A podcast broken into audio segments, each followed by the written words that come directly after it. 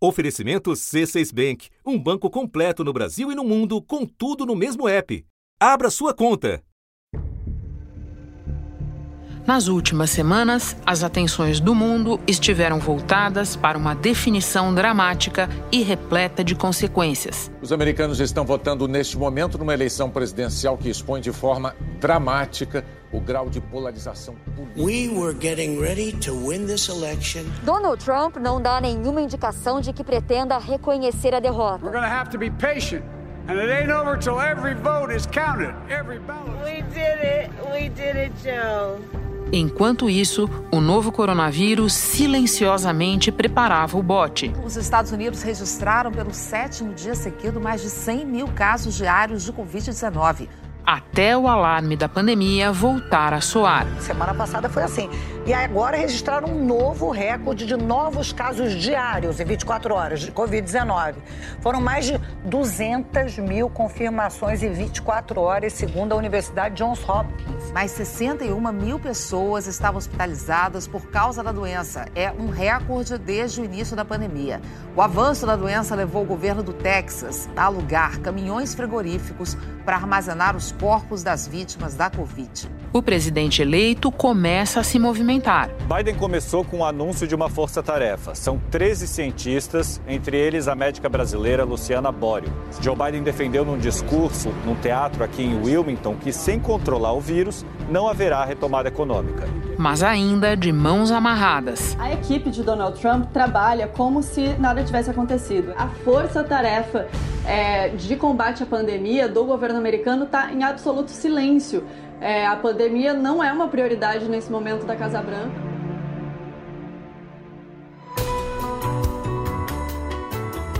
Da redação do G1, eu sou Renata Loprete e o assunto hoje é a Covid de volta com toda a força aos Estados Unidos.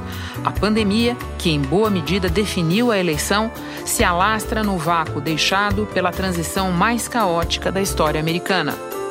Neste episódio, eu converso com o correspondente da Globo em Nova York, Jorge Pontual. E antes com Denise Garrett, epidemiologista, vice-presidente do Instituto Vacina Sabin, em Washington. Ela trabalhou por duas décadas no Centro de Controle e Prevenção de Doenças, o CDC, órgão do governo americano. Quinta-feira, 12 de novembro. Denise, recorde de novos casos, recorde de internações. O que explica o quadro atual da Covid nos Estados Unidos? Pois é, Renata, os números aqui estão começando a explodir mesmo. A gente está, como você disse, batendo recorde de mais de 100 mil casos por dia. A gente teve um aumento na média móvel de número de casos novos de 69%. E não são só os casos, né? Internações também. 18 estados estados aqui estão notificando recorde de internação. Da última vez que eu olhei, eram mais de 50 mil pacientes internados, mais de 10 mil no CTI, e isso está crescendo muito rápido. E já tem vários estados também que estão relatando alta de, de mortes. E eu acho que a principal razão para isso, que eu diria, é que não existe aqui nos Estados Unidos nenhum plano de controlar o vírus né? As mensagens são inconsistentes, tem falha em implementar um programa amplo de testagem e rastreamento de contatos, a reabertura indiscriminada que ocorreu muito cedo, houve falha em comunicar a importância do uso de máscara, eu diria uma sucessão de erros, né? Sem falar que agora nós estamos enfrentando um cansaço geral com a pandemia, é o que a gente chama aqui de pandemic fatigue, é uma fatiga geral. A maioria da população está muito cansada de lidar com vírus. E eu já disse isso antes e vou repetir aqui que nós podemos estar cansados de lidar com o vírus, mas o vírus ele não se cansa de nós. Isso que você fala sobre a fadiga me lembra de uma entrevista que eu li dias atrás com um médico americano em que ele dizia exatamente isso. Olha, as pessoas dizem que estão cansadas, estão cansadas, estão cansadas, mas quer saber? O vírus não está nem aí com isso. Essa é a verdade, né? Agora, Denise, os Estados Unidos já viveram momentos graves da pandemia antes e eu destacaria dois logo no início, quando primeiro houve uma concentração de casos na costa oeste e depois Nova York foi pega é, de assalto pelo vírus. Né? É, você pode falar um pouco o que tem de diferente agora, porque agora a situação parece mais disseminada, mas com alguns pontos de atenção mais graves. Pode descrever esse mapa para nós? A, a, pandemia aqui nos Estados Unidos se iniciou nos grandes centros, né? Como você descreveu. É, e teve um pouco na costa oeste, mas depois passou na costa leste, no Nova York é um grande exemplo. O governador Andrew Cuomo anunciou um novo triste recorde. O número de mortos no estado de Nova York chegou a 779. Covas coletivas estão sendo usadas para enterrar pessoas sem família ou pessoas que não têm recursos em Hart Island, que é uma ilha que fica lá no distrito do Bronx. E o que, que aconteceu? Que foi que no verão é, a pandemia ela migrou para os estados que a gente aqui chama de Sun Belt, né? Que são estados como a Flórida, como o Texas. Aí nós entramos no outono e nesse outono nós vimos uma disseminação que foi mais para o oeste e o centro-oeste do país. A gente começou a ver as comunidades rurais que até esse ponto tinha conseguido evitar o pior, um acometimento grande nessas comunidades rurais. E o que a gente está vendo agora, no nosso início do inverno, que nem começou ainda, né? O, o tempo ainda está bem ameno. A gente está vendo um aumento assustador de casos nos estados mais rurais, né, na North Dakota, na, Dakota do Norte, no Sul, South Dakota, na uh, Wisconsin, Nebraska, Wyoming. Então tá ali naquele centro-oeste do país. O governador do Wisconsin chegou a fazer um apelo na televisão. Ele falou: a gente precisa de ajuda do governo federal porque os casos estão aumentando, né? equipamento está ficando escasso nos hospitais, toda aquela história que a gente viu em março, né, no início do ano, quando a pandemia uh, chegou aqui nos Estados Unidos. Agora, quase todos os estados americanos registram esses números em ascensão. E outra coisa que a gente está vendo agora é que está uh, voltando um pouco para os grandes centros. Aqui em Washington, por exemplo, onde eu moro, né, no Distrito de Colômbia, é, aqui nós estamos começando a ver aumento. E também em alguns estados incluindo a Georgia, o Texas de novo, Arizona, Califórnia, a gente e a Flórida, a gente está vendo também um aumento. Denise, você fala algo que a mim chama muito atenção. Você fala explosão de casos e, em alguns lugares, aumento também dos óbitos. E por que eu me detenho nisso? Tanto nos Estados Unidos quanto um pouco antes na Europa, quando o bicho voltou a pegar, havia um padrão nos comentários. Olha, tem uma explosão de novos casos, tem uma nova sobrecarga sobre os hospitais, mas a taxa de óbitos está bem inferior ao que ela era ali no final do inverno, no começo da primavera. Tá? Só que quando a gente pega em alguns lugares, os números não podem não ser os mesmos, mas estão voltando a subir também nos óbitos. Explica para nós se houve mesmo uma mudança, é, se a taxa de óbitos baixou e por quê, e onde é que ela voltou a preocupar. Esse é um ponto super importante, Renata, porque houve sim uma mudança que eu atribuo, eu creio que o maior impacto, porque houve uma diminuição na taxa de óbitos, de mortalidade, e eu creio que o maior impacto disso foi a idade. In my own hospital, we've seen, unfortunately, folks in their 20s, 30s, and 40s actually, um, you know, have pretty bad outcomes and in some cases actually dying. É lógico que nós sabemos tratar melhor os doentes, nós sabemos o que funciona, o que não funciona. A gente sabe que adoecer hoje é muito melhor do que ter adoecido no, no início da pandemia, onde a mortalidade era bem maior. É, mas é, o principal fator com a diminuição da taxa de mortalidade é a idade. Porque o que a gente viu aqui foi um retorno dos estudantes universitários né, para as colleges, para as escolas. E quando a gente compara a faixa etária dos, das pessoas doentes nos meses iniciais da pandemia, com um grupo de infectados agora, essa faixa etária é bem menor, é menor em pelo menos uma década de diferença. They started doing what they normally would do and go out to bars, go out to restaurants, nobody was wearing, wearing masks. Still, far too few people are wearing masks. Agora, o que a gente sabe, Renata, também que a gente já viu e está provado, que quando aumenta infecção no grupo de, jovem, o próximo grupo a ser afetado é o grupo mais velho. Então, o que, que aconteceu? Houve essa diminuição da taxa por causa da idade, mas o próximo grupo, agora a gente está vendo esse resultado dessa transmissão dos jovens para as pessoas mais velhas e, consequentemente, lógico, um aumento no número de óbitos. Questão de tempo, portanto, e por falar em tempo, eu te pergunto: como é que a chegada do inverno impacta esse quadro que você está descrevendo? Isso é muito preocupante, porque a gente agora, o consenso geral aqui entre os cientistas e os especialistas é que a gente está entrando no pior momento dessa pandemia porque existe uma grande preocupação né, com é, os o inverno está chegando, os feriados estão chegando, né? Começa agora, daqui a duas semanas a gente tem o Ação de Graças, o Thanksgiving, depois vem Natal, Ano Novo. E, e, na verdade é como se a, a, descrição que eu usaria é um fogo que está se alastrando pelo país inteiro e o inverno, né, com a maioria das aglomerações, elas vão deixar de ser ao ar livre, vão mudar para ambientes fechados. Mas as festas de fim de ano vai ser algo como jogar gasolina nesse fogo. E, e, somando a tudo isso, a gente está também num período de transição política, né?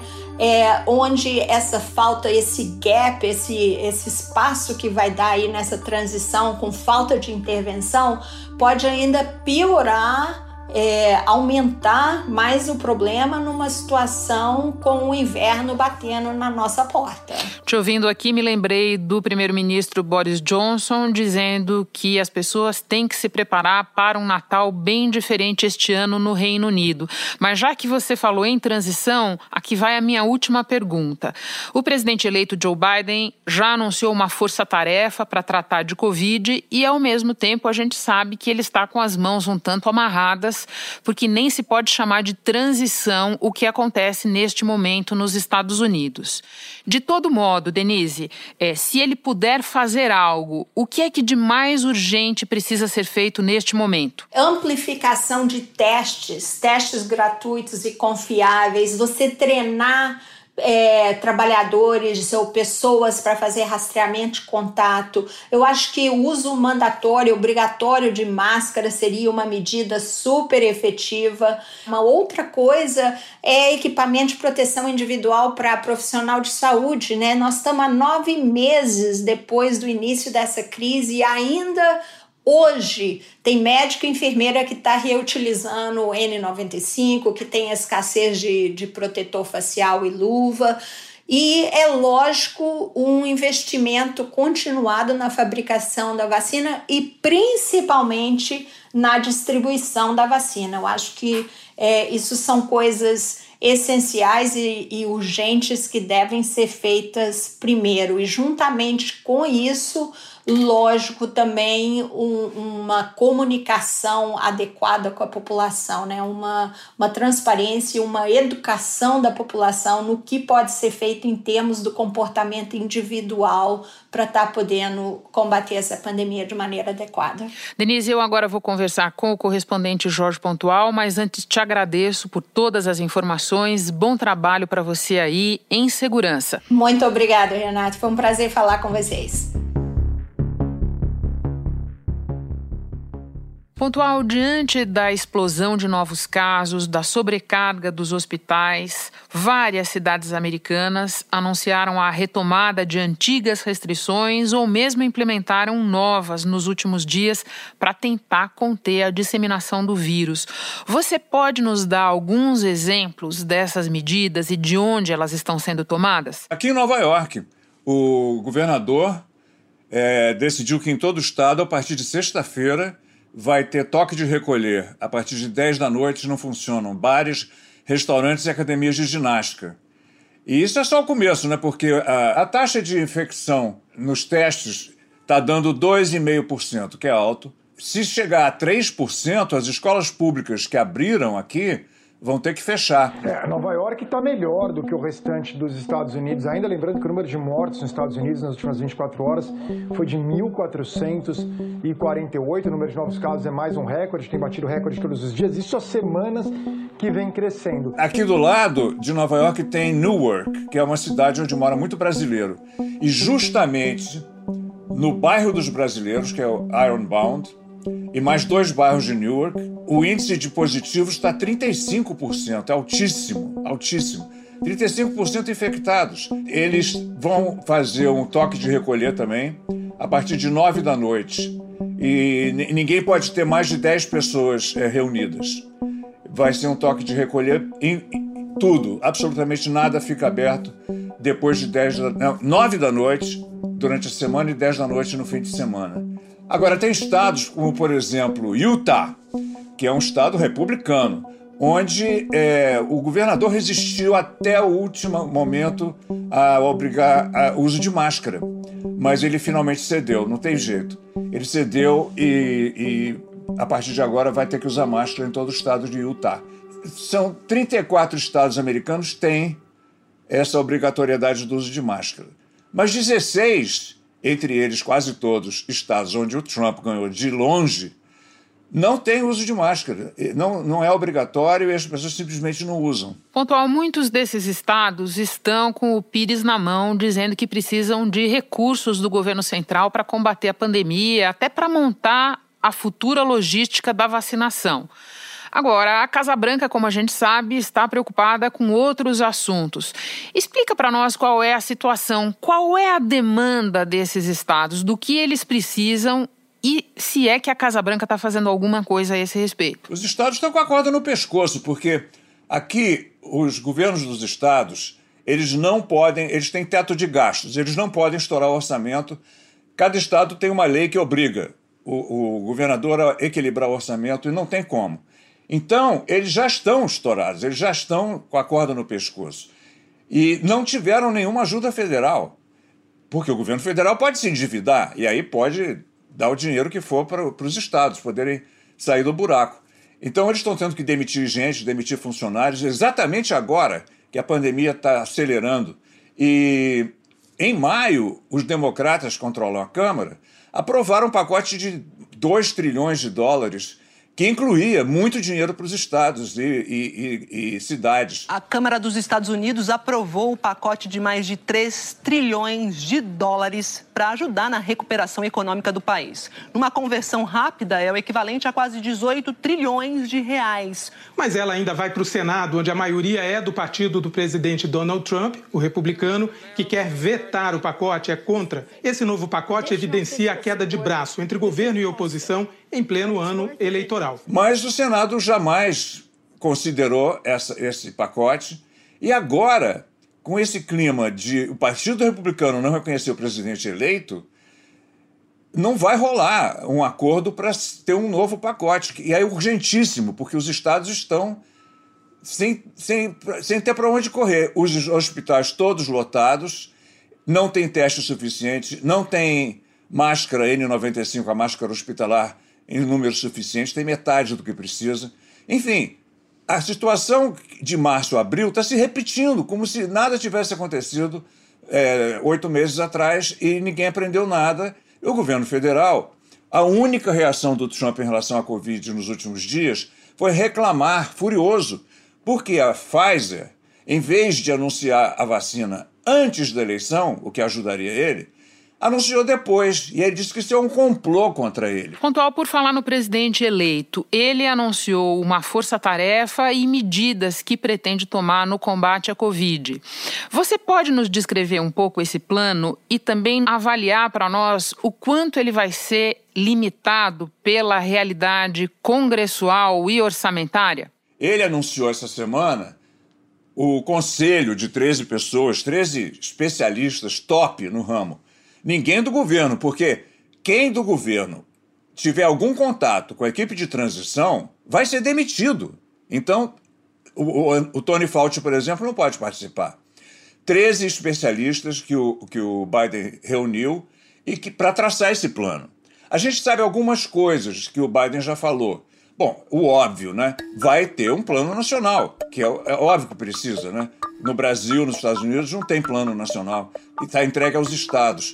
O que acontece é que cada governador de estado aqui fica brigando, concorrendo, competindo com os outros governadores para ver quem vai conseguir comprar primeiro as máscaras. É uma loucura, não tem uma coordenação nacional.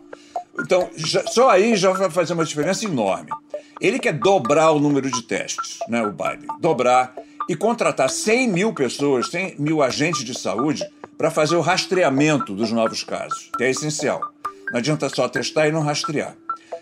E ele vai é, criar um, uma comunicação com o público que não existe, que é o governo diariamente atualizar o público com os números reais, enfim, criar confiança de que o governo está tratando da realidade. O problema é que tudo isso custa dinheiro e se o Senado continuar na mão dos republicanos, é possível que eles resolvam sabotar o governo Biden e aí nada disso vai poder acontecer. O Biden vai poder governar por decreto, mas por decreto ele não pode criar despesas. O país está entrando num inverno, o inverno sombrio, o inverno sombrio. Era isso que eu ia comentar com você, pontual. Um outro problema é que essas são as intenções do Biden, mas até 20 de janeiro o presidente é Donald Trump e nesse período nós teremos o inverno. Olha, vai começar agora com o Dia de Ação de Graças no fim desse mês Milhões de americanos viajam para encontrar suas famílias. É uma coisa que não, não dá para cancelar.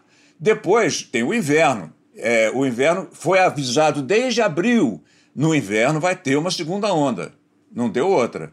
Então, vai ser um, um, um, uma curva ascendente de casos no país todo, e não só aqui em Nova York, como em março e abril. Vai ser é, um número é, sem precedentes de, de casos, de mortes, hospitais sem ter como atender e sem, sem um governo federal que, que faça alguma coisa, porque o Trump tá, lavou as mãos, ele está fora. Então, vai ser muito difícil para o Biden no dia 21 de janeiro, no dia seguinte à posse. Ele diz que vai entrar em campo já no ataque. Tomara que dê certo, né, Renata? Sem dúvida, pontual. Muito obrigada pelo panorama que você traçou para nós. Bom trabalho para você aí. Obrigado, Renata. Um abraço. Este foi mais um episódio para lembrar que, assim como os Estados Unidos, nós também votaremos na pandemia, no próximo domingo, 15 de novembro, primeiro turno das eleições municipais. Então, lembretes para a hora do voto. Você pode anotar o número dos seus candidatos em um papel e consultá-lo quando estiver diante da urna. Lembrando que para prefeito são dois dígitos e para vereador, cinco. E isso se você quiser votar num candidato a vereador, porque se você preferir votar na legenda, é só digitar os dois números do partido e confirmar. Importante: a lei proíbe o uso de aparelhos eletrônicos na cabine de votação. Se a sua cola eleitoral estiver no celular, você vai ter que decorar os números antes de ir para a urna. Este foi o assunto podcast diário disponível no G1 e também nos aplicativos Apple Podcasts, Google Podcasts, Spotify, Deezer, Castbox. Nos aplicativos dá para seguir a gente e assim não perder nenhum episódio. Eu sou Renata Loprete e fico por aqui. Até o próximo assunto.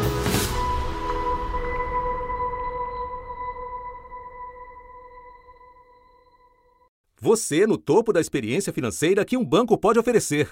Escolha um banco completo no Brasil e em qualquer lugar do mundo. Abra sua conta no C6 Bank.